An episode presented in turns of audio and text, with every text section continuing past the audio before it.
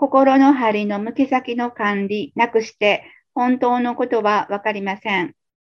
本当のことがわからないということは、本当の喜びと幸せの中にある自分に出会えないということです。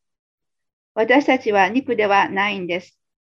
誰々がいるから、これがあるから、あるいは誰々がいないから、これがないからというところで左右される喜びや幸せ、安らぎは本物ではありません。